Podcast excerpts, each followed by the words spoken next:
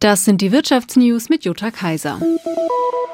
Verbraucherschützer sehen Probleme auf manche Menschen zukommen, sollten die Energiepreisbremsen von den Versorgern später umgesetzt werden.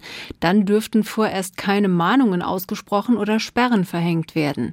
Die Preisbremsen für Gas und Strom treten offiziell am 1. März in Kraft und gelten rückwirkend auch für Januar und Februar. Die Anbieter hätten ihre Kunden eigentlich bis vorgestern über die Auswirkungen informieren müssen. Der Branchenverband BDEW hat aber schon gesagt, das habe nicht über überall geklappt. Die Entlastungen kämen aber bei allen an.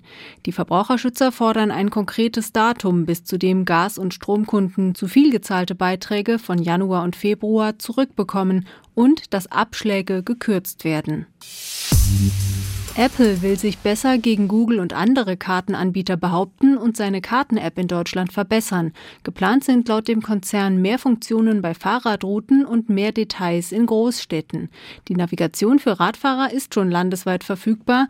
Die detaillierten Stadtansichten mit Fahrbahnmarkierungen und einzelnen Bäumen werden zuerst in Berlin, Hamburg und München eingeführt.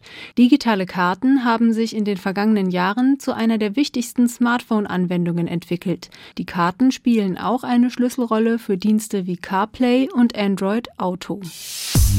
Ein Bericht, nach dem Twitter die Reichweite für Tweets seines Besitzers Elon Musk drastisch erhöht haben soll, beschäftigt eine Aufsichtsbehörde in Deutschland. Die Bayerische Landeszentrale für neue Medien geht der Frage nach, ob es eine solche Manipulation bei Twitter in Deutschland gab und prüft ein Aufsichtsverfahren. Musk sprach von einem Softwarefehler. Ein Branchenblog hatte davor berichtet, Twitter-Mitarbeitende seien aufgefordert worden, die Reichweite von Musks Beiträgen zu pushen, angeblich weil ein Tweet von US-Präsident Biden zum Super Bowl-Finale besser lief als sein eigener. Das waren die Wirtschaftsnews für dich zusammengestellt vom SWR. Hier kriegt ihr zweimal am Tag die wichtigsten Infos und sonntags klären wir eure Fragen.